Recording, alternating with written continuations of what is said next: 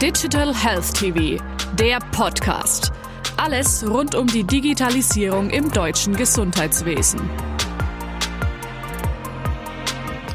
Herr Maurer, recht herzlich willkommen. Sie sind Geschäftsführer und Sprecher der Geschäftsführung des Klinikum Darmstadts. Was sind die größten Hürden der Krankenhäuser bei der Digitalisierung? Eine große Hürde ist die Finanzierung. Digitalisierung kostet Geld. Wir haben gedeckelte Budgets. Wir haben nicht ausreichende Fördermittel und duale Finanzierung im Krankenhaussystem. Das heißt, wir müssen die Gelder aus dem laufenden Betrieb erwirtschaften, um Digitalisierung voranzutreiben. Digitalisierung kostet Geld. Das ist uns bewusst in Hardware, in Software, in Schulung.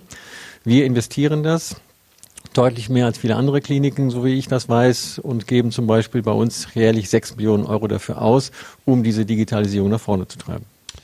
Wo liegen die Chancen und die Risiken bei der Digitalisierung für die Krankenhäuser?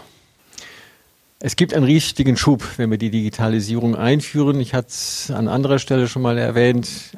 Weniger Bürokratie oder die Bürokratie wird schneller bearbeitet werden können.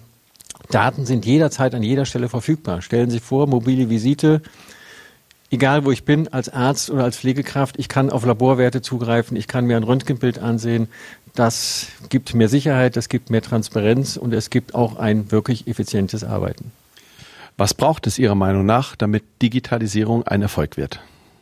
Wir brauchen Rechtssicherheit, dass die Daten, wo sie abgelegt werden, sicher sind. Wer ist der Herr der Daten? Der Bürger, der Patient. Wir brauchen rechtskonforme Vorschriften. Wie gehen wir als Krankenhaus damit um, damit diese Daten auch wirklich sicher sind und der Patient und Bürger auch ein Gefühl der Sicherheit hat, was mit seinen Daten passiert. Wenn Sie einen kleinen Ausblick in die Zukunft wagen, wie sieht die Digitalisierung zukünftig aus? Wunderbar. Wir haben digitale Zugriffe zu Hause. Der niedergelassene Arzt kann auf die Unterlagen zugreifen, die im Krankenhaus produziert worden sind oder umgekehrt. Doppeluntersuchungen werden vermieden.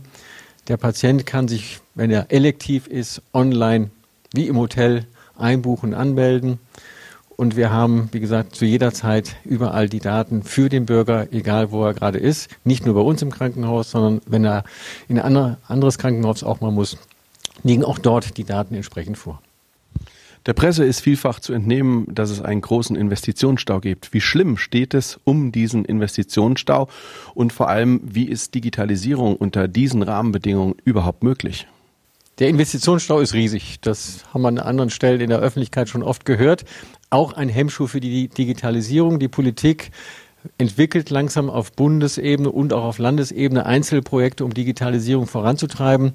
Der Appell, den ich dann nur geben kann, bitte so wenig bürokratisch das aufbauen und die Gelder zielgerichtet in die Krankenhäuser hineingeben für verschiedene Projekte, für verschiedene Themen, um Digitalisierung auch schnell äh, in die Krankenhäuser zu implementieren. Herr Maurer, vielen herzlichen Dank. Sehr gerne.